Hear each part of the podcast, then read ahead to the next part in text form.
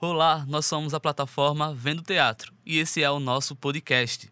Eu sou Paulo Ricardo Mendes, jornalista, produtor cultural e integro a parte de notícias e de crítica do site.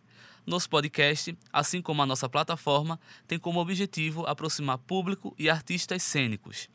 Numa vontade de disseminar as artes cênicas, a Vendo Teatro nasce em outubro de 2018, com o primeiro objetivo de divulgar espetáculos em Recife e segue sua investigação da cena até então. O podcast, roteirizado por Luiz Diego Garcia, com colaboração de Ananda Neres e Matheus Campos, está sendo realizado com incentivo da Lei Emergencial Aldir Blanc e conta com a produção de Sabrina Pontual e edição de som de Vitor Maia. O episódio de hoje será dividido em duas partes e contaremos com a presença de Ananda Neres e Cleiton Nóbrega para batermos um papo sobre teatro, Pernambuco e política.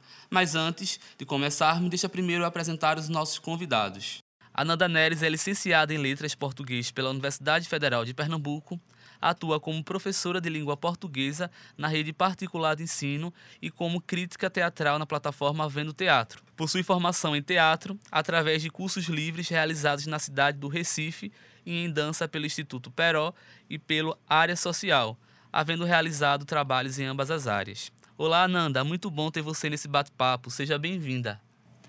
Oi, Paulo, estou muito feliz de estar aqui de novo para a gente conversar. Nosso segundo convidado é Cleiton Nóbrega, crítico teatral da Vendo Teatro, teatrólogo formado pela Universidade Federal de Pernambuco, especialista em museologia pela Fundação Joaquim Nabuco e mestrando em artes visuais na Universidade Federal de Pernambuco. Tem experiência na área de artes, com ênfase em teatro, arte e educação, mediação cultural e artística por meio da linguagem da performance em espaços expositivos e culturais. Olá, Cleiton, seja bem-vindo. Muito feliz com sua participação no nosso podcast.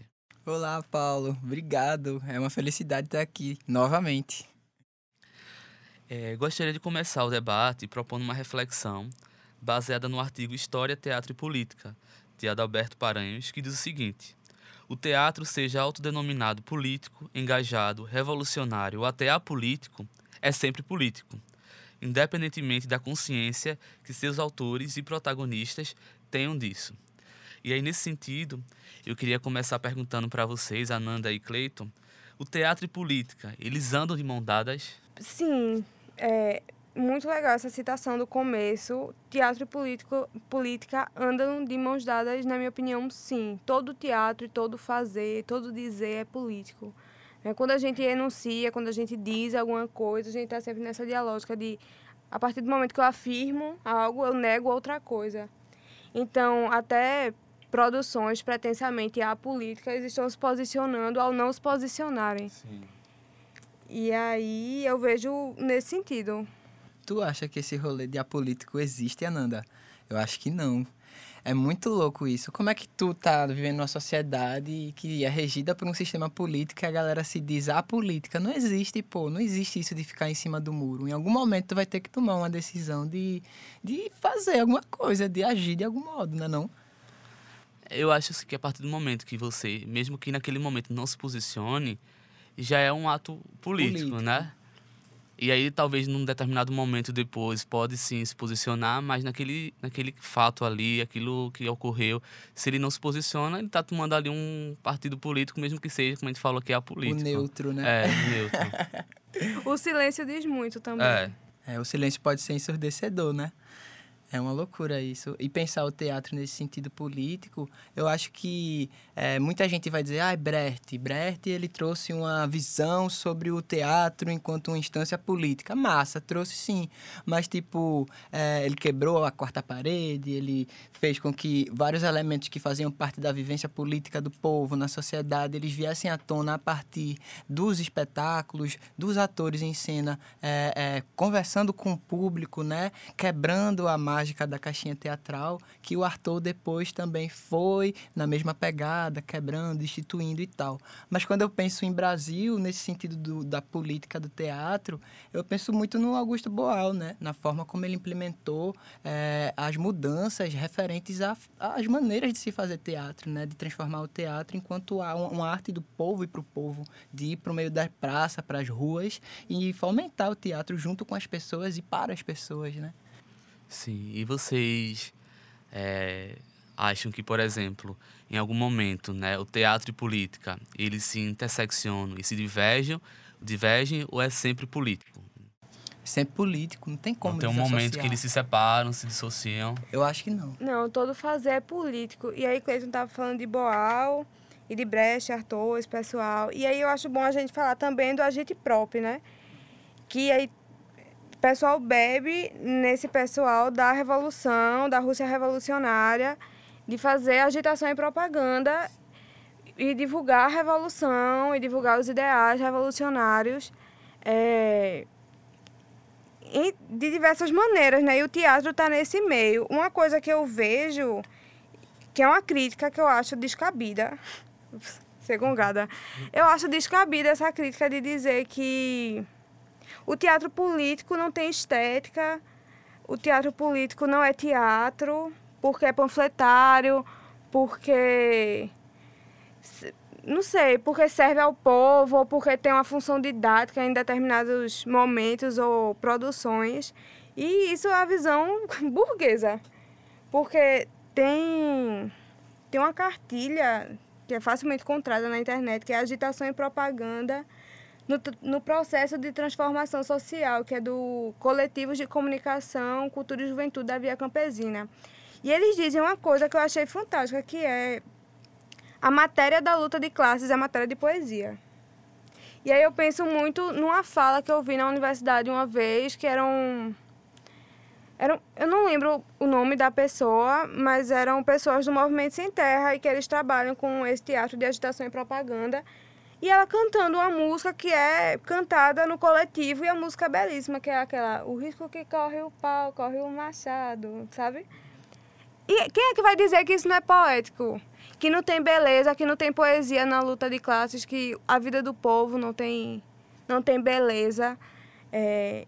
E o teatro burguês não coloca a gente, que é povão, como protagonista né, da nossa vida. Então, acho descabido, acho sem noção, acho burguesoide, no pior sentido da palavra, apesar de eu também ser. Mas essa crítica dizer que teatro político ou pretensamente político não é estético. É uma doideira mesmo pensar dessa maneira, né?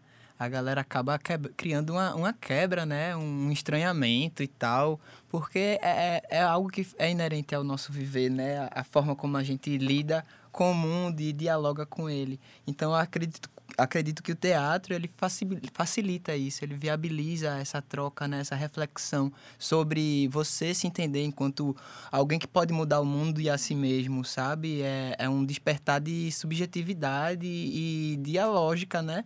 É um despertar de vivência, de relação com o mundo, um despertar para a vida, né? É algo que só a arte pode propiciar para a gente, é. né? Tem uma frase também que eu acho que eu ouvi na trilogia vermelha de Júnior, Daniel e Márcio. Eu acho que foi no Eu História que diz: arte tem que ter ambição. E aí isso ficou na minha cabeça, porque eu acredito que a arte tem que ter ambição. Tudo bem que tem, vira e mexe, tem grupos que propõem arte pela arte, arte pela estética, arte pela beleza e deslumbramento, mas eu acredito que a arte tem que ter ambição, porque a gente não pode se, a gente não pode se blindar para o que está ao nosso, pro nosso redor, né? É, eu vejo por aí. E essa discussão né, em torno do teatro, Pernambuco, política, ela vem bem antes ali, quando a gente vai observar né, na história do Brasil, na história do mundo. E aí o teatro e a resistência política no Brasil, a gente pode ser é, facilmente vista, a gente pode observar isso é, durante a ditadura militar, né? Uhum, quando sim. as peças artísticas elas foram usadas né, como armas tecnológicas, ideológicas, quer dizer, para combater os abusos cometidos pelos representantes da ditadura militar e contra esses dissentos políticos. E aí, falando isso, já que a Nanda já adiantou, qual seria a função política do teatro? A função política do teatro não é uma resposta fácil. É difícil, eu ficar aqui pensando.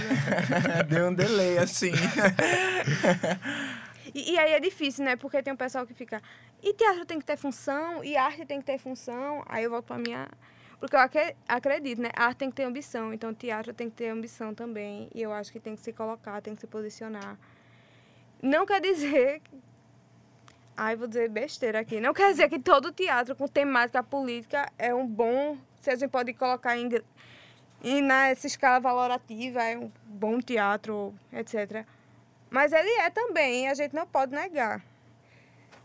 Agora, a função do teatro. A função, eu acho que é isso, sabe? Vem muito do que tu tá dizendo, dessa função da qual, é, qual seria a função política do teatro? O que é que a gente vê em cena, né? O que é que a gente vê na cena, se a gente for refletir sobre o teatro em Pernambuco? O que os coletivos da região metropolitana da cidade do Recife, eles trazem como mote, problematizador de questões. Eu tenho certeza que a gente, pesquisando numa pesquisa na internet, assim, no Google, a gente já vai achar muitas coisas, né? A gente vê um, um a força que, se, que vem se, se fortalecendo, é um pleonasmo, é é uma força que tem se construído é, dos coletivos, né? Da forma como os coletivos, as pessoas que estão ali à margem do que a gente vê como pensamento hegemônico, do que seja bom teatro, do tipo de teatro que a gente vê sendo consumido em teatros grandes da cidade, a gente vê uma, uma, uma celebração diferente desse fazer artístico, sabe? É algo político, uhum. algo que afronta o, o que está posto como signo reinante, não que fazer teatro é isso, fazer teatro tem que ser ali no palco italiana, e é isso, vamos fazer teatro. É desse jeito. E não, a gente sabe que o teatro é plural demais pra gente fechar ele numa coisa só, né não? É, isso me lembra um texto de que, que o Abreu, que aí eu fico pensando, né? Mas é teatro político, porque é, é político na temática ou é político na forma?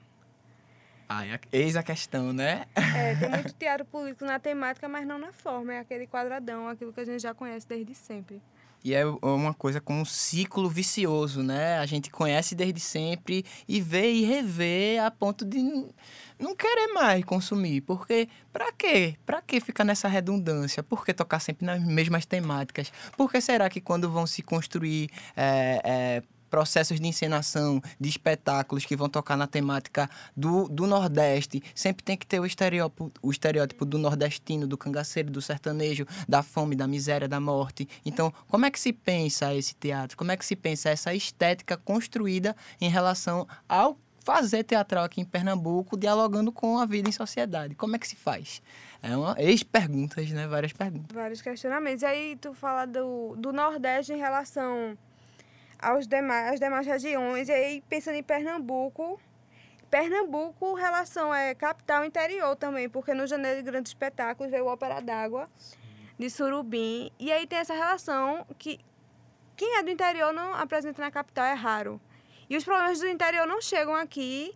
E aí o Ópera d'Água é massa, porque é um teatro político, é um teatro de denúncia, é um teatro de denúncia de uma, de uma eleição que teve na cidade e foi a eleição comprada com água. Veja. Caraca, sério mesmo? Sério, as pessoas chegavam água uma vez na semana em casa e a eleição foi comprada com água, a voto foi comprado por, com água e tem uma barragem lá para estourar e ninguém sabe disso, ninguém fala, então só quem é dessa região sabe. Então eu acho que o teatro pode ser também a propagação de ideias, isso que não é novo, isso que todo mundo já disse, mas é.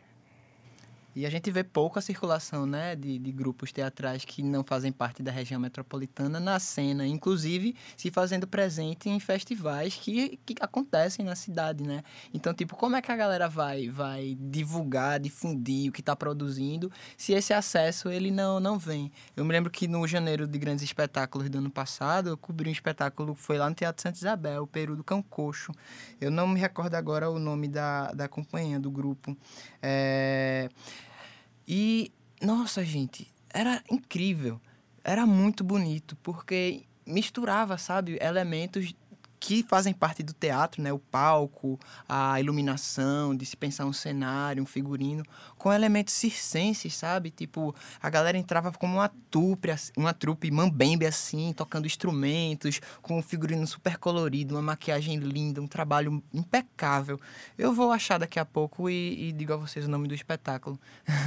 é, a Nanda falou sobre o espetáculo Ópera d'Água, né, que é de Surubim, mas a gente não precisa nem ir para muito distante para perceber essa relação que existe né, entre os grupos de determinada região e de outras. Por exemplo, grupos de Olinda, coletivos de Olinda também têm dificuldade de se apresentar no Recife, né? Jaboatão. Jaboatão. Então, assim. E olha que tão, todos esses espetáculos já estão na região metropolitana do Recife, tem essa dificuldade, uhum. né? Então, avalie esses grupos que vêm do interior. Inclusive... Era de Limoeiro, era de Limoeiro. Desculpa interromper. Era do grupo do Centro de Criação Galpão das Artes artes de Limoeiro. E, é como é, e como é interessante né, a gente observar essa troca que existe, por exemplo, quando um grupo de interior vem para cá, a gente pode conhecer um pouco mais né, sobre a cultura, sobre os costumes daquela região. Por exemplo, conversando com o coletivo Caverna, com o coletivo lá de Olinda, eles trabalham bastante a questão cultural né, da própria cidade. Eles trazem isso também nos espetáculos. E isso às vezes não chega aqui no Recife por causa dessa barreira que existe, né? Então é importante ter essa troca. E a Nanda também já adiantou antes sobre o teatro político. E assim, numa tentativa da gente tentar definir o que seria esse teatro político, né? É, e como é que vocês veem a importância do teatro político é, hoje aqui no, em Pernambuco, no Brasil? E aí, Ananda, o que seria?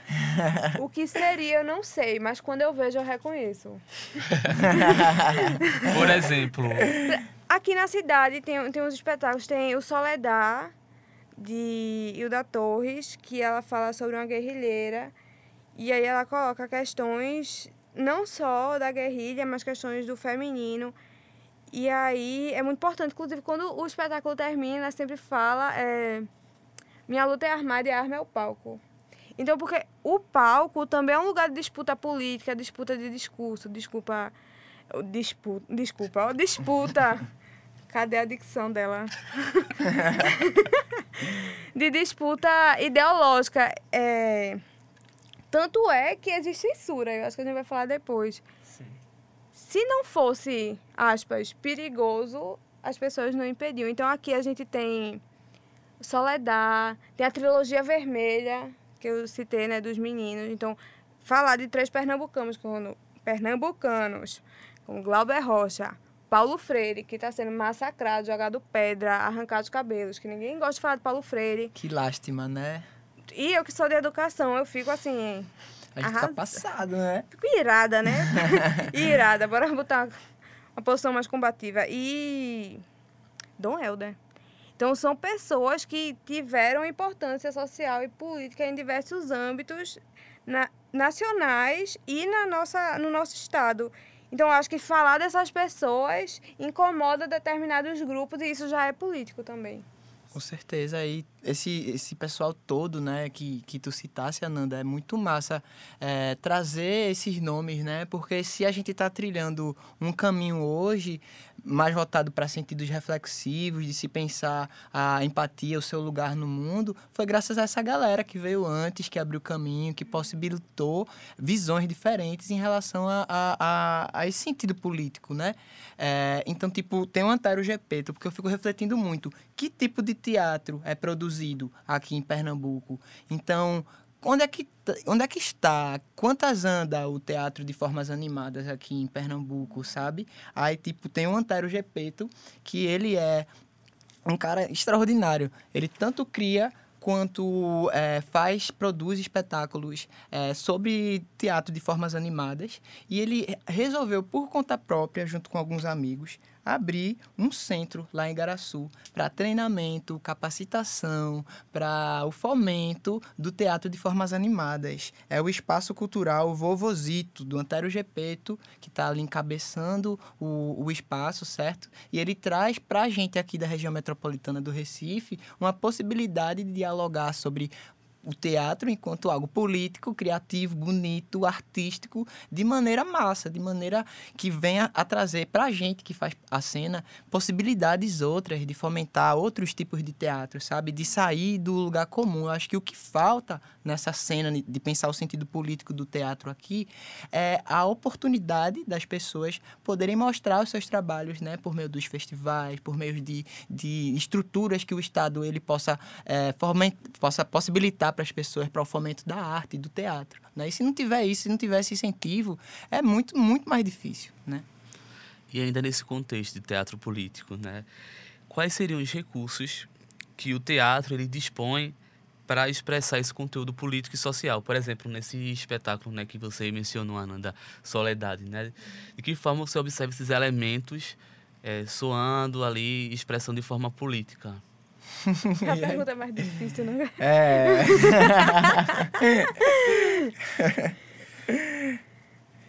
e aí? Os elementos que você observa que, daquela forma ali, você sente, você falou, né? Que, tipo, eu não sei definir, mas eu percebo quando ele é político. Aí, aí a questão do o que é político, né? O tema ou a forma. Aí, pensando na temática, eu acho e percebo que é político quando trata da luta de classes, quando direciona o povo trabalhador contra o monopólio capital.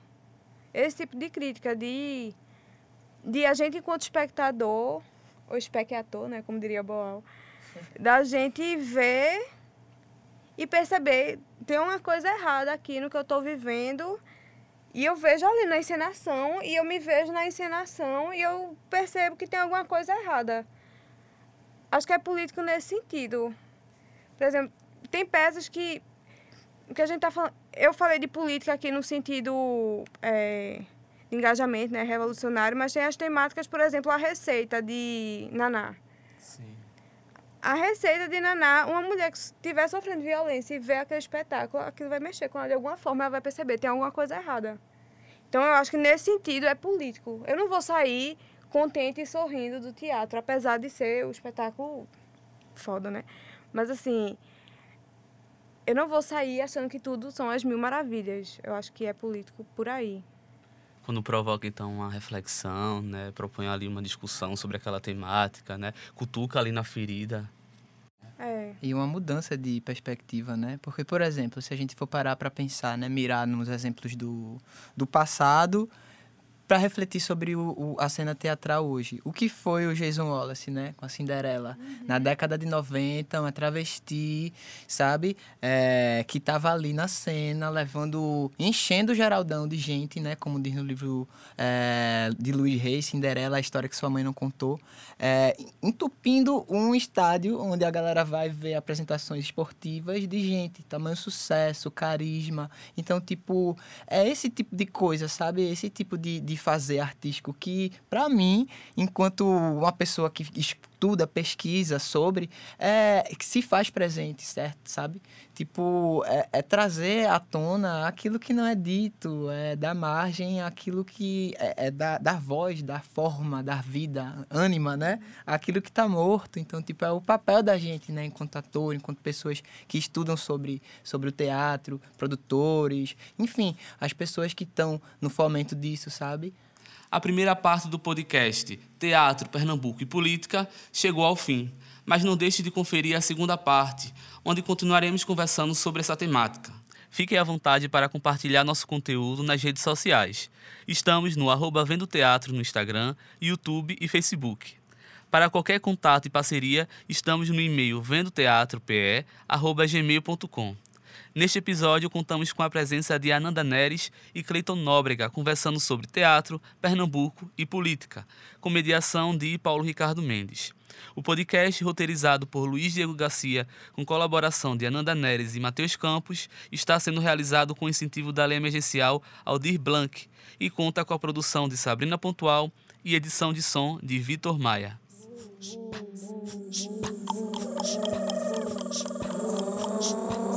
Шепардс.